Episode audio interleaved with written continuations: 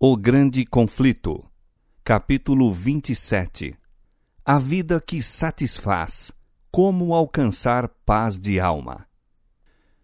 Onde quer que a palavra de Deus tenha sido fielmente pregada, seguiram-se resultados que atestaram de sua origem divina. O Espírito de Deus acompanhou a mensagem de seus servos e a palavra era proclamada com poder. Os pecadores sentiam-se despertar-se-lhes a consciência. A luz que alumia a todo homem que vem ao mundo iluminava-lhes os íntimos recessos da alma e as coisas ocultas das trevas eram manifestas.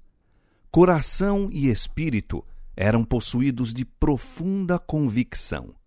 Convenciam-se do pecado, da justiça e do juízo vindouro. Tinham a intuição da justiça de Jeová e sentiam terror de aparecer, em sua culpa e impureza, perante aquele que examina os corações. Com angústia exclamavam: Quem me livrará do corpo desta morte? Ao revelar-se a cruz do Calvário, com o infinito sacrifício pelos pecados dos homens, viram que nada, senão os méritos de Cristo, seria suficiente para a expiação de suas transgressões Somente esses méritos poderiam reconciliar os homens com Deus. Com fé e humildade, aceitaram o Cordeiro de Deus, que tira o pecado do mundo. Pelo sangue de Jesus tiveram a remissão dos pecados passados. Aquelas almas produziram frutos dignos de arrependimento, creram e foram batizadas e levantaram-se para andar em novidade de vida, como novas criaturas em Cristo Jesus, não para se conformarem aos desejos anteriores, mas, pela fé no Filho de Deus, seguir-lhe os passos, refletir-lhe o caráter e purificar-se assim como ele é puro. As coisas que antes odiavam, agora amavam, e as que antes amavam, passaram a odiar. Os orgulhosos e presunçosos tornaram-se mansos e humildes de coração. Os vaidosos e arrogantes se fizeram sérios e acessíveis. Os profanos se tornaram reverentes, sóbrios os ébrios, os devassos puros.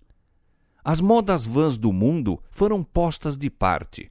Os cristãos procuravam não o enfeite exterior, no frisado dos cabelos, no uso de joias de ouro, na compostura dos vestidos, mas o homem encoberto no coração, no incorruptível trajo de um espírito manso e quieto, que é precioso diante de Deus. 1 Pedro capítulo 3, versos 3 e 4. Os despertamentos resultaram em profundo exame de coração e humildade. Caracterizavam-se pelos solenes e fervorosos apelos ao pecador, pela terna misericórdia para com a aquisição efetuada pelo sangue de Cristo, homens e mulheres oravam e lutavam com Deus pela salvação de almas. Os frutos de semelhantes avivamentos eram vistos nas almas que não recuavam da renúncia e do sacrifício, mas se regozijavam de que fossem consideradas dignas de sofrer o vitupério e provação por amor de Cristo. Notava-se uma transformação na vida dos que tinham professado o nome de Jesus. A comunidade se beneficiava por sua influência uniam-se com Cristo e semeavam no Espírito a fim de ceifar a vida eterna. Podia-se dizer deles: Fostes contristados para o arrependimento, porque a tristeza, segundo Deus, opera arrependimento para a salvação, da qual ninguém se arrepende, mas a tristeza do mundo opera a morte. Porque quanto cuidado não produziu isto mesmo em vós, que segundo Deus fostes contristados? Que apologia, que indignação, que temor, que saudades, que zelo, que vingança. Em tudo mostrastes estar puros neste negócio. 2 Coríntios capítulo 7, versos 9 a 11. Este é o resultado da obra do Espírito de Deus. Não há prova de genuíno arrependimento a menos que ele opere reforma na vida. Se restitui o penhor, devolve o que tinha roubado, confessa os pecados e ama a Deus e seus semelhantes, pode o pecador estar certo de que encontrou paz com Deus. Foram estes os efeitos que, em anos anteriores, se seguiram as ocasiões de avivamento religioso. Julgados pelos seus frutos, sabia-se que eram abençoados por Deus para a salvação dos homens e para erguimento da humanidade. Muitos dos despertamentos dos tempos modernos têm, no entanto, apresentado notável contraste com aquelas manifestações de graça divina que nos primitivos tempos se seguiam aos labores dos servos de Deus. É verdade que se desperta grande interesse, muitos professam conversão e há larga afluência às igrejas. Não obstante, os resultados não são de molde a autorizar a crença de que houve aumento correspondente da verdadeira vida espiritual. A luz que chameja por algum tempo logo fenece, deixando as trevas mais densas do que antes. Avivamentos populares são muitas vezes levados a efeito por meio de apelos à imaginação, excitando-se as emoções, satisfazendo-se o amor ao que é novo e surpreendente. Conversos ganhos desta maneira têm pouco desejo de ouvir a verdade bíblica, pouco interesse no testemunho dos profetas e apóstolos a menos que o serviço religioso assuma algo de caráter sensacional, não lhes oferece atração. Não é atendida a mensagem que apele para a razão desapaixonada. As claras advertências da palavra de Deus, que diretamente se referem aos seus interesses eternos, não são tomadas a sério. Por toda a alma verdadeiramente convertida, a relação com Deus e com as coisas eternas será o grande objetivo da vida. Mas onde nas igrejas populares de hoje o espírito de consagração a Deus? Os conversos não renunciam ao orgulho e amor do mundo. Não estão mais dispostos a negar-se, tomar a cruz e seguir o manso e humilde Nazareno do que estiveram antes de se converter. A religião tornou-se o entretenimento dos incrédulos e céticos, porque tantos que são portadores de seu nome lhes desconhecem os princípios. O poder da piedade quase desapareceu de muitas das igrejas. Piqueniques, representações teatrais nas igrejas, quermesses, casas elegantes, ostentação pessoal desviaram de Deus os pensamentos. Terras e bens e ocupações mundanas absorvem a mente, e as coisas de interesse eterno mal recebem atenção passageira. Apesar do generalizado declínio da fé e da piedade, há verdadeiros seguidores de Cristo nestas igrejas.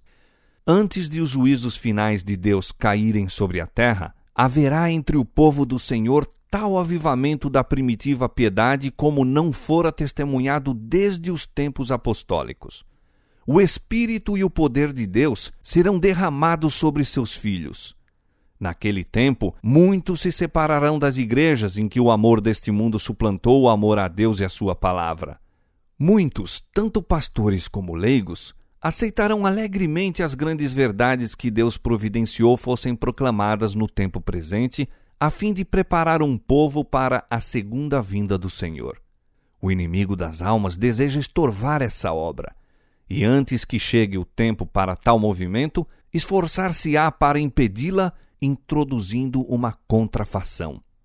Nas igrejas que puder colocar sob seu poder sedutor, fará parecer que a bênção especial de Deus foi derramada. Manifestar-se-á o que será considerado como grande interesse religioso. Multidões exultarão de que Deus esteja operando maravilhosamente por elas, quando a obra é de outro espírito. Sob o disfarce religioso, Satanás procurará estender sua influência sobre o mundo cristão. Em muitos dos avivamentos ocorridos durante o último meio século, tem estado a operar, em maior ou menor grau, as mesmas influências que se manifestarão em movimentos mais extensos no futuro. Há um excitamento emotivo, mistura do verdadeiro com o falso, muito apropriado para transviar. Contudo, ninguém necessita ser enganado. À luz da palavra de Deus, não é difícil determinar a natureza destes movimentos. Onde quer que os homens negligenciem o testemunho da Escritura Sagrada, desviando-se das verdades claras que servem para provar a alma e que exigem a renúncia de si mesmo e a do mundo, podemos estar certos de que ali não é outorgada a bênção de Deus. E, pela regra que o próprio Cristo deu, por seus frutos os conhecereis. Mateus 7,16. É evidente que esses movimentos não são obra do Espírito de Deus. Nas verdades de Sua palavra, Deus deu aos homens a revelação de si mesmo, e a todos os que as aceitam servem de escudo contra os enganos de Satanás. Foi a negligência destas verdades que abriu a porta aos males que tanto se estão generalizando agora no mundo religioso. Tem-se perdido de vista, em grande parte, a natureza e importância da lei de Deus. Uma concepção errônea do caráter, perpetuidade e vigência da lei divina tem ocasionado erros quanto à conversão e santificação, resultando em baixar na Igreja a norma da piedade. Aqui deve encontrar-se o segredo da falta do Espírito e poder de Deus nos avivamentos de nosso tempo. Há, nas várias denominações, homens eminentes por sua piedade que reconhecem e lamentam este fato. O professor Eduardo A. Parque, apresentando os perigos atuais de natureza religiosa, diz acertadamente: fonte de perigos é a negligência por parte do púlpito de insistir sobre a lei divina. Nos dias passados, o púlpito era o eco da voz da consciência. Os nossos mais ilustres pregadores davam admirável majestade aos seus discursos, seguindo o exemplo do Mestre e pondo em preeminência a lei seus preceitos e ameaças. Repetiam as duas grandes máximas de que a lei é a transcrição das perfeições divinas e que o homem que não ame a lei não ama o Evangelho, pois a lei, bem como o Evangelho, é um espelho que reflete o verdadeiro caráter de Deus. Este perigo leva a outro, o de não avaliar devidamente o mal do pecado e sua extensão e demérito. Em proporção com a justiça do mandamento está o erro de desobedecer-lhe. Unindo aos perigos já mencionados, está o de depreciar a justiça de Deus. A tendência do púlpito moderno é separar da benevolência divina a justiça divina, reduzir a benevolência a um sentimento em vez de exaltá-la a um princípio. O novo prisma teológico divide ao meio o que Deus havia ajuntado. É a lei divina um bem ou um mal? É um bem. Então, a justiça é um bem, pois que ela é uma disposição para executar a lei. Do hábito de desvalorizar a lei e a justiça divinas e o alcance e demérito da desobediência humana, os homens facilmente resvalam para o hábito de depreciar a graça que proveu a expiação do pecado. Assim, o Evangelho perde seu valor e importância no espírito dos homens, não tardando estes em praticamente pôr de lado a própria Escritura Sagrada. Muitos ensinadores religiosos asseveram que Cristo, pela sua morte, aboliu a lei, e em virtude disso estão os homens livres de suas reivindicações. Alguns há que a representam como um jugo penoso, e, em contraste com a servidão da lei, apresentam a liberdade a ser gozada sob o Evangelho. Não foi, porém, assim que profetas e apóstolos consideravam a santa lei de Deus. Disse Davi: Andarei em liberdade, pois busquei os teus preceitos. Salmo 119, 45. O apóstolo Tiago, que escreveu depois da morte de Cristo, refere-se ao Decálogo como a lei real e a lei perfeita da liberdade. Tiago 2, 8 e 1, 25. E o escritor do Apocalipse, meio século depois da crucifixão, pronuncia uma bênção aos que guardam os seus mandamentos para que tenham direito à árvore da vida e possam entrar na cidade pelas portas. Apocalipse 22, 14. A declaração de que Cristo, por sua morte, aboliu a lei do Pai não tem fundamento. Se tivesse sido possível mudar a lei ou pô-la de parte, não teria sido necessário que Cristo morresse para salvar o homem da pena do pecado. A morte de Cristo, longe de abolir a lei, prova que ela é imutável. O Filho do Homem veio para engrandecer a lei e torná-la gloriosa. Isaías 42, 21. Disse ele: Não cuideis que vim destruir a lei. Até que o céu e a terra passem, nem um jota ou um tio se omitirá da lei. Mateus 5, 17 e 18. E com relação a si próprio, declara ele: Deleito-me em fazer a tua vontade, ó Deus meu. Sim, a tua lei está dentro do meu coração. Salmo 40, verso 8. A lei de Deus, pela sua própria natureza, é imutável. É uma revelação da vontade e caráter do autor. Deus é amor e sua lei é amor. Seus dois grandes princípios são amor a Deus e amor ao homem. O cumprimento da lei é o amor. Romanos 13, 10. O caráter de Deus é justiça e verdade. Esta é a natureza de sua lei. Diz o salmista: Tua lei é a verdade. Todos os teus mandamentos são justiça. Salmo 119, versos 142 e 172. E o apóstolo Paulo declara: A lei é santa e o mandamento santo, justo e bom. Romanos 7,12. Tal lei, sendo expressão do pensamento e vontade de Deus, deve ser tão duradoura como o seu autor. É obra da conversão e santificação reconciliar os homens com Deus, pondo-os em harmonia com os princípios de sua lei. No princípio, o homem foi criado à imagem de Deus. Estava em perfeita harmonia com a natureza e com a lei de Deus. Os princípios da justiça lhe estavam escritos no coração. O pecado, porém, alienou-o do Criador. Não mais refletia a imagem divina. O coração estava em guerra com os princípios da lei de Deus. A inclinação da carne é inimizade contra Deus, pois não é sujeita à lei de Deus, nem em verdade o pode ser. Romanos 8, 7. Mas Deus amou o mundo de tal maneira que deu o seu Filho unigênito para que o homem pudesse reconciliar-se com ele. Mediante os méritos de Cristo, pode aquele se restabelecer a harmonia com o Criador. O coração deve ser renovado pela graça divina, deve receber nova vida de cima. Esta mudança é o novo nascimento, sem o que, diz Jesus, o homem não pode ver o reino de Deus.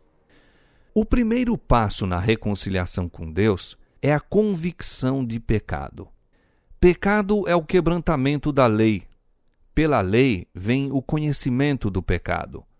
1 João capítulo 3, verso 4 e Romanos capítulo 3, verso 20.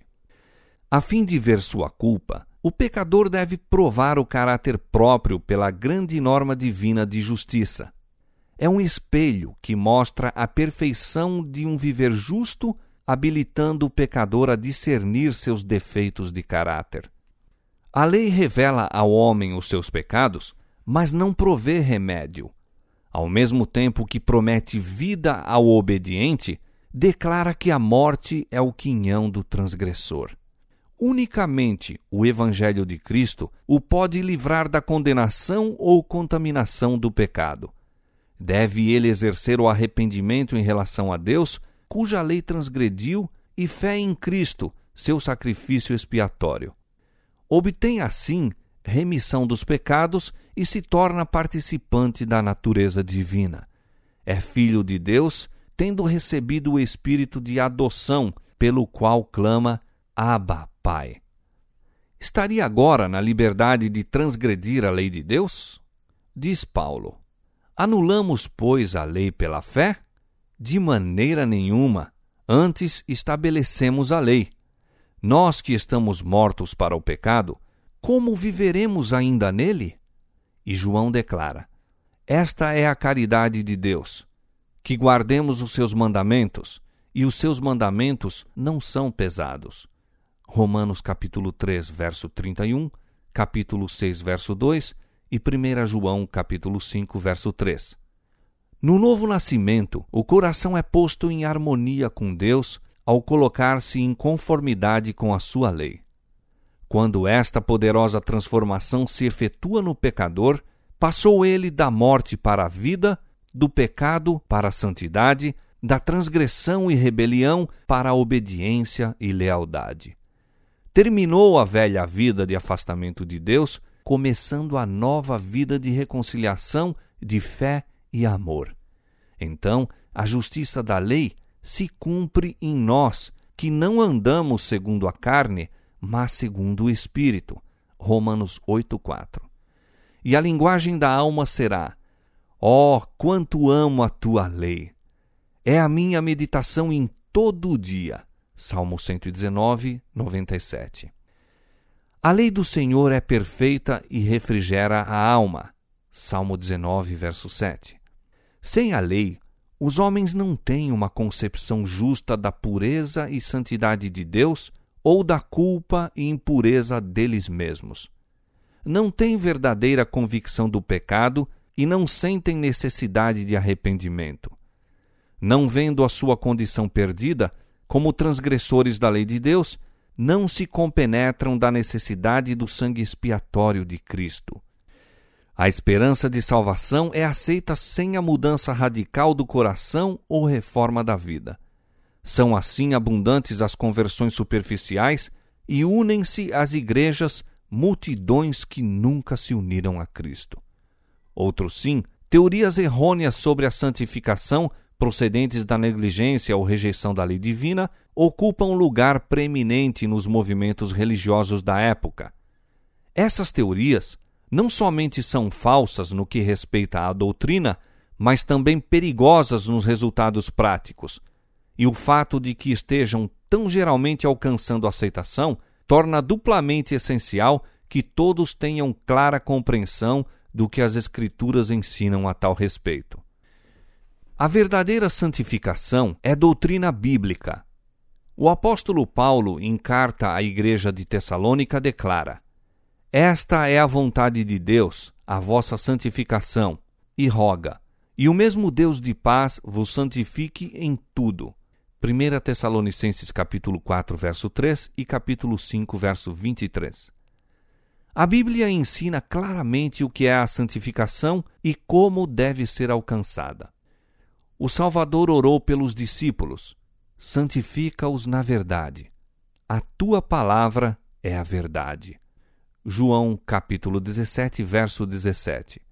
E Paulo ensina que os crentes devem ser santificados pelo Espírito Santo Romanos 15, 16. Qual é a obra do Espírito Santo? Disse Jesus aos discípulos: Quando vier aquele Espírito de verdade, ele vos guiará em toda a verdade. João 16, 13. E o salmista declara: Tua lei é a verdade. Pela palavra e Espírito de Deus, se revelam aos homens os grandes princípios de justiça incorporados em sua lei. E desde que a lei de Deus é santa, justa e boa, e transunto da perfeição divina, segue-se que o caráter formado pela obediência àquela lei será santo. Cristo é um exemplo perfeito de semelhante caráter. Diz ele: Eu tenho guardado os mandamentos de meu Pai. Eu faço sempre o que lhe agrada. João capítulo 15, verso 10 e capítulo 8, verso 29. Os seguidores de Cristo devem tornar-se semelhantes a Ele. Pela graça de Deus, devem formar caráter em harmonia com os princípios de Sua santa lei. Isto é santificação bíblica. Esta obra unicamente pode ser efetuada pela fé em Cristo, pelo poder do Espírito de Deus habitando em nós. Paulo admoesta aos crentes: Operai a vossa salvação com temor e tremor porque Deus é o que opera em vós tanto o querer como o efetuar segundo a sua boa vontade. Filipenses 2, versos 12 e 13. O cristão sentirá as insinuações do pecado, mas sustentará a luta constante contra ele. Aqui é que o auxílio de Cristo é necessário. A fraqueza humana se une à força divina e a fé exclama: Graças a Deus que nos dá a vitória por nosso Senhor Jesus Cristo. 1 Coríntios 15, 57. As Escrituras claramente revelam que a obra da santificação é progressiva. Quando na conversão o pecador acha paz com Deus mediante o sangue expiatório, apenas iniciou a vida cristã. Deve agora aperfeiçoar-se crescer até a medida da estatura completa de Cristo. Diz o apóstolo Paulo: Uma coisa faço, e é que, esquecendo-me das coisas que atrás ficam e avançando para as que estão diante de mim, prossigo para o alvo, pelo prêmio da soberana vocação de Deus em Cristo Jesus. Filipenses capítulo 3, versos 13 e 14. E Pedro nos apresenta os passos por que a santificação bíblica deve ser atingida. Pondo nisto mesmo toda a diligência, acrescentai à vossa fé a virtude, e a virtude a ciência, e a ciência temperança, e a temperança paciência, e a paciência piedade, e a piedade amor fraternal, e ao amor fraternal caridade, porque fazendo isto nunca jamais tropeçareis. 2 Pedro capítulo 1, versos 5 a 10. Os que experimentam a santificação bíblica manifestarão um espírito de humildade. Como Moisés, depois de contemplarem a augusta e majestosa santidade, veem a sua própria indignidade contrastando com a pureza e excelsa perfeição do ser infinito. O profeta Daniel é um exemplo da verdadeira santificação. Seus longos anos foram cheios de nobre serviço a seu mestre. Foi um homem muito desejado do céu. Daniel 10, 11. Todavia, ao invés de pretender ser puro e santo, este honrado profeta, quando pleiteava perante Deus em prol de seu povo, identificou-se com os que positivamente eram pecadores em Israel. Não lançamos as nossas súplicas perante tua face, fiados em nossas justiças, mas em tuas muitas misericórdias. Pecamos, obramos impiamente, declara ele. Estando eu ainda falando e orando, e confessando o meu pecado e o pecado do meu povo, e quando em ocasião posterior o Filho de Deus lhe apareceu a fim de lhe dar instrução, diz Daniel: Transmudou-se em mim a minha formosura em desmaio, e não retive força alguma.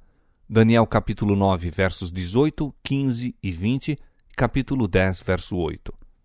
Quando Jó ouviu do redemoinho a voz do Senhor, exclamou: Por isso me abomino e me arrependo no pó e na cinza.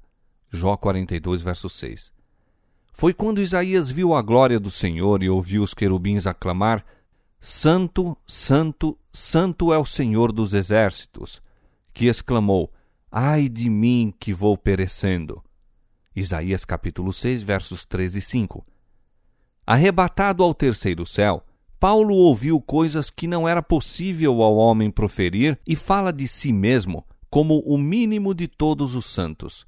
2 Coríntios capítulo 12, versos 2 a 4 e Efésios capítulo 3, verso 8.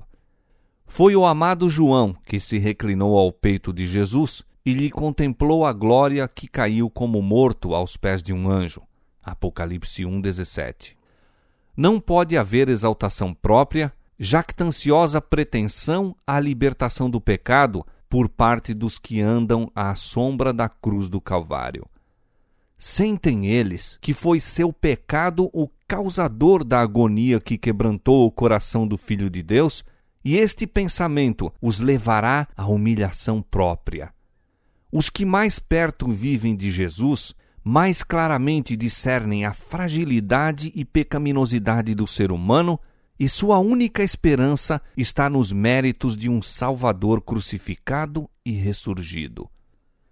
A santificação que ora adquire preeminência no mundo religioso traz consigo o espírito de exaltação própria e o desrespeito pela lei de Deus os quais a estigmatizam como estranha à religião da Escritura Sagrada.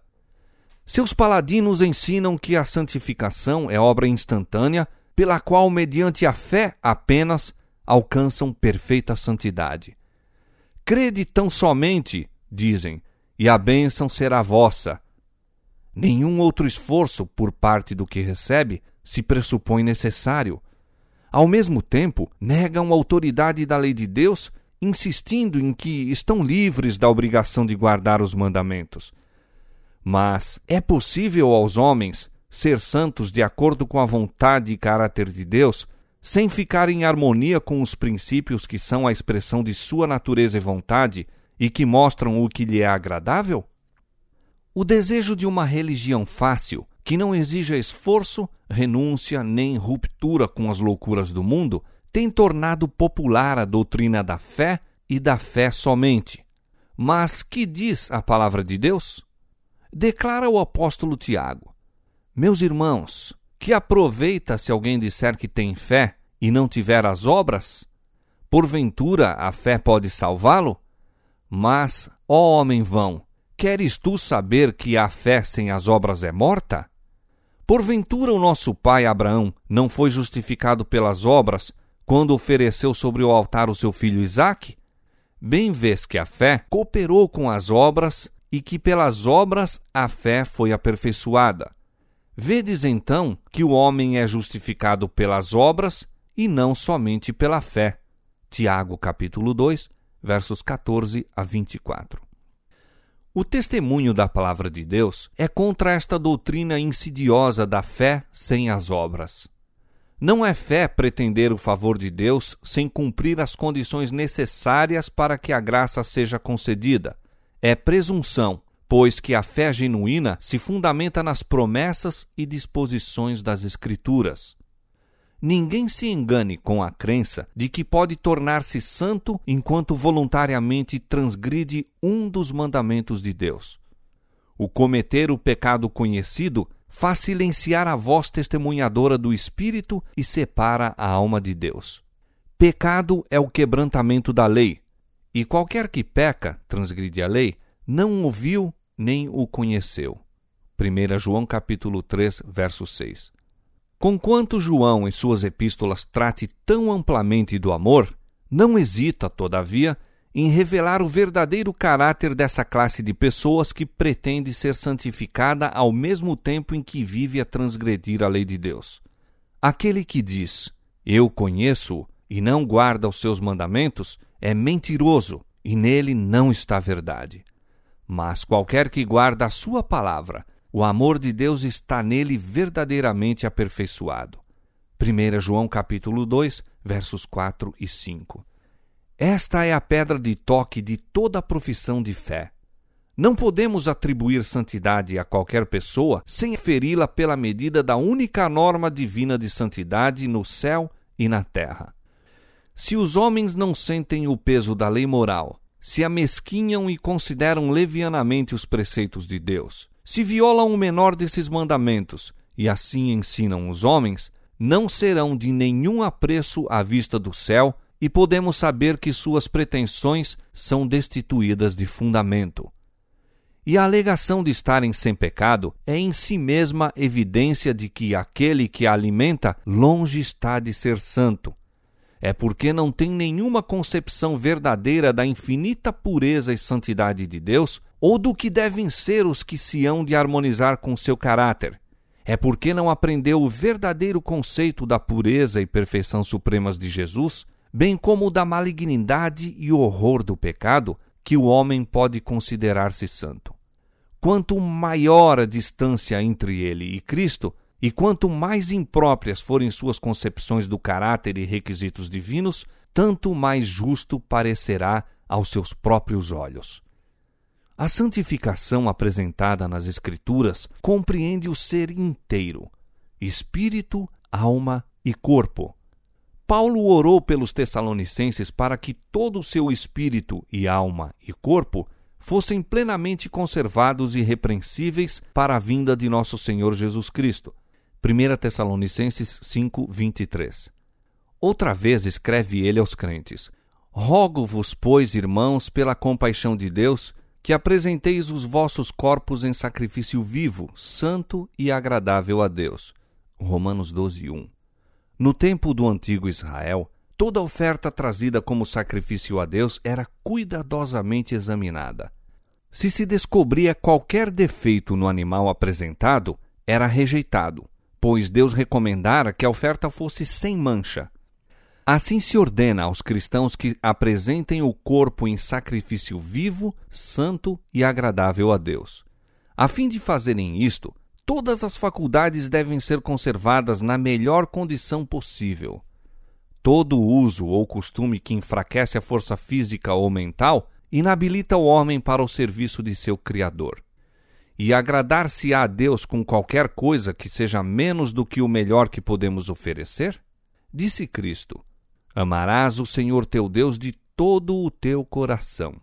Os que amam a Deus de todo o coração desejarão prestar-lhe o melhor serviço de sua vida e estarão constantemente procurando pôr toda a faculdade do ser em harmonia com as leis que os tornarão aptos a fazer a sua vontade. Não aviltarão nem mancharão pela condescendência com o apetite ou paixões a oferta que apresentam a seu Pai Celestial. Diz Pedro: Peço-vos que vos abstenhais das concupiscências carnais que combatem contra a alma. 1 Pedro 2:11. Toda condescendência pecaminosa tende a embotar as faculdades e a destruir o poder de percepção mental e espiritual, e a palavra ou o Espírito de Deus apenas poderão impressionar debilmente o coração.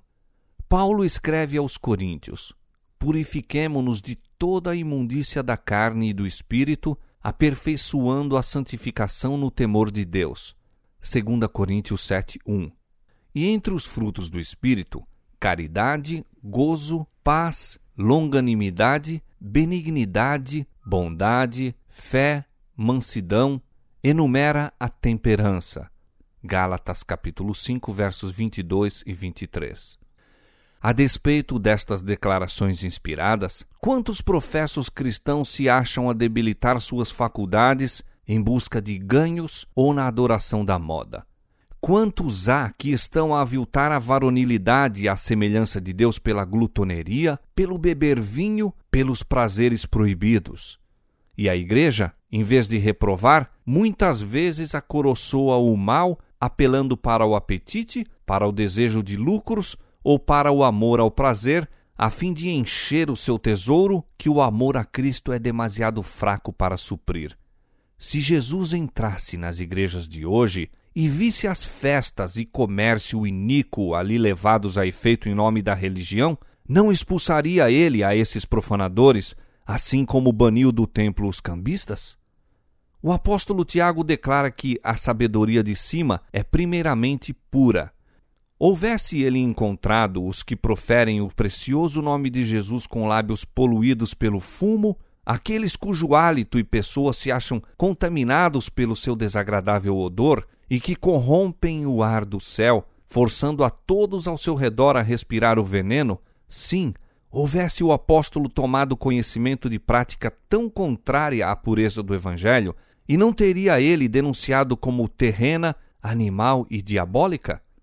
Escravos do fumo, pretendendo a bênção da santificação completa, falam sobre sua esperança do céu. Mas a palavra de Deus claramente diz que não entrará nela coisa alguma que contamine. Apocalipse 21, 27. Não sabeis que o vosso corpo é o templo do Espírito Santo que habita em vós, proveniente de Deus, e que não sois de vós mesmos? Porque fostes comprados por bom preço. Glorificai, pois, a Deus no vosso corpo e no vosso espírito, os quais pertencem a Deus. 1 Coríntios capítulo 6, versos 19 e 20. Aquele cujo corpo é o templo do Espírito Santo não se escravizará por hábito pernicioso. Suas faculdades pertencem a Cristo, que o comprou com preço de sangue. Sua propriedade é do Senhor.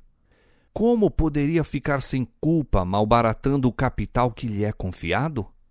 Cristãos professos despendem anualmente soma considerável com inúteis e perniciosas condescendências enquanto almas estão perecendo à falta da palavra da vida.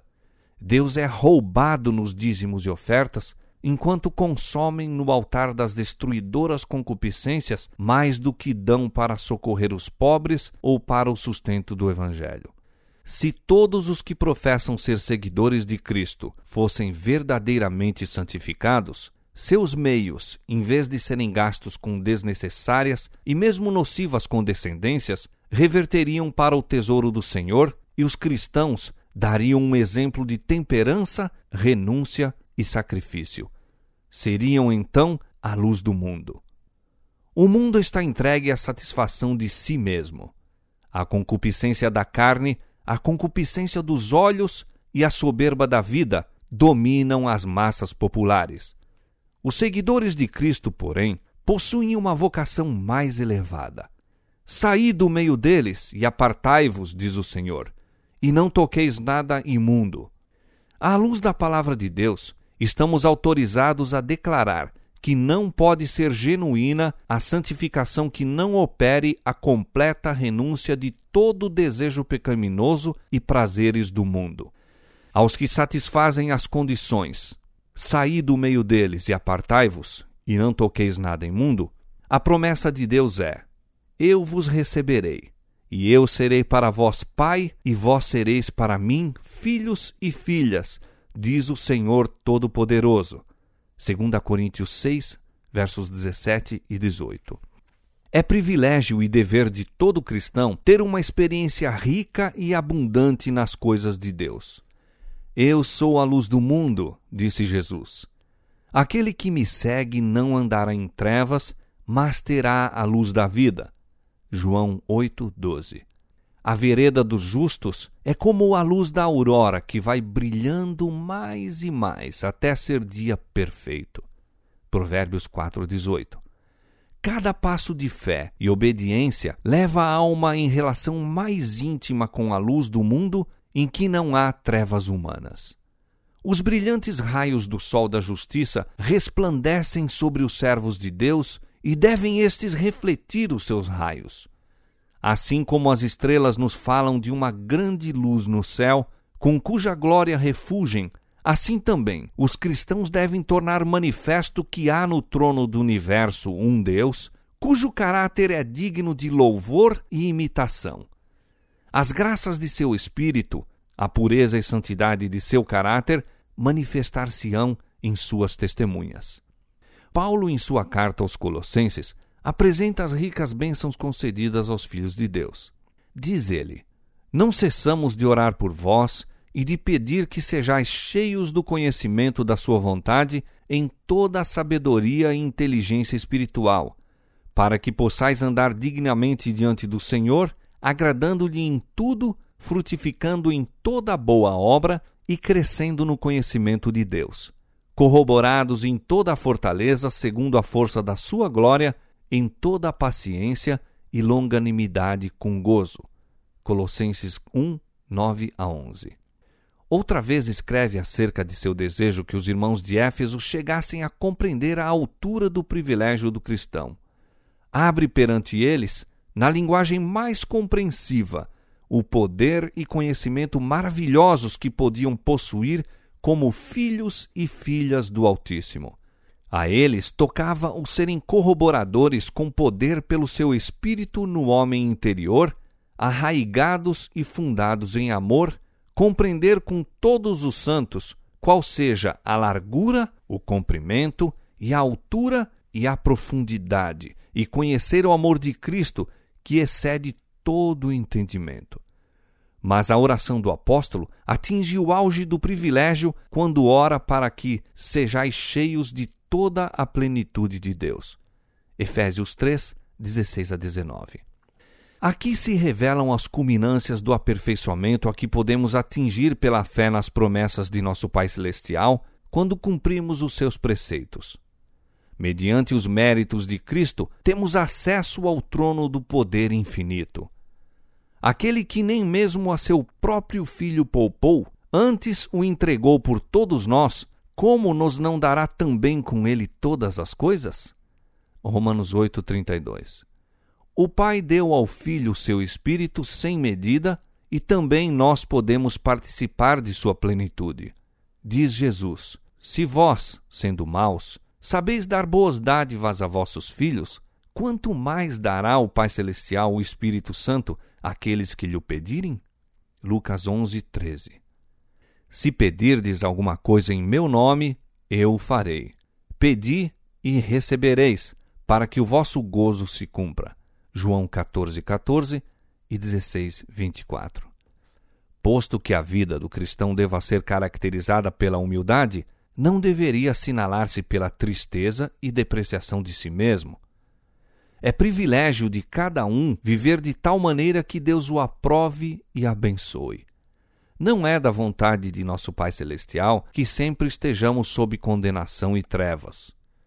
O andar cabisbaixo e com o coração cheio de preocupações não constitui prova de verdadeira humildade. Podemos ir a Jesus e ser purificados permanecendo diante da lei sem opróbrio e remorsos. Nenhuma condenação há para os que estão em Cristo Jesus, que não andam segundo a carne, mas segundo o Espírito. Romanos 8, 1. Por meio de Jesus, os decaídos filhos de Adão se tornam filhos de Deus. Assim, o que santifica como os que são santificados são todos de um, por cuja causa não se envergonha de lhes chamar irmãos. Hebreus 2:11. A vida cristã deve ser de fé, vitória e alegria em Deus. Todo o que é nascido de Deus vence o mundo, e esta é a vitória que vence o mundo, a nossa fé. 1 João 5:4. Com acerto disse Neemias, servo de Deus: A alegria do Senhor é a vossa força. Neemias 8:10. E Paulo diz: Regozijai-vos sempre no Senhor. Outra vez digo: regozijai-vos. Regozijai-vos sempre. Orai sem cessar. Em tudo, dai graças, porque esta é a vontade de Deus em Cristo Jesus para convosco. Filipenses capítulo 4, verso 4 e 1 Tessalonicenses capítulo 5, versos 16 a 18. São estes os frutos da conversão e santificação bíblica.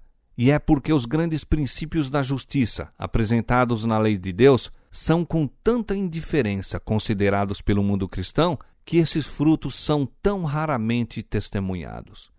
É por isso que tão pouco se manifesta dessa profunda e estável obra do Espírito de Deus, a qual assinalava os avivamentos em anos anteriores. É ao contemplar que somos transformados. E, negligenciando os preceitos sagrados, nos quais Deus revelou aos homens a perfeição e santidade de seu caráter, e atraindo o espírito do povo aos ensinos e teorias humanos, que de estranho poderá haver no consequente declínio da viva piedade da Igreja? Diz o Senhor: A mim me deixaram o manancial de águas vivas e cavaram cisternas, cisternas rotas que não retêm as águas. Jeremias 2,13. Bem-aventurado o varão que não anda segundo o conselho dos ímpios. Antes tem o seu prazer na lei do Senhor, e na sua lei medita de dia e de noite. Pois será como árvore plantada junto a ribeiros de águas, a qual dá o seu fruto na estação própria e cujas folhas não caem. E tudo quanto fizer prosperará. Salmo 1, 1 a 3. É somente à medida que se restabeleça a lei de Deus à sua posição exata que poderá haver avivamento da primitiva fé e piedade entre o seu povo professo. Assim diz o Senhor: Ponde-vos nos caminhos e vede, e perguntai pelas veredas antigas, qual é o bom caminho, e andai por ele, e achareis descanso para a vossa alma. Jeremias 6, 16.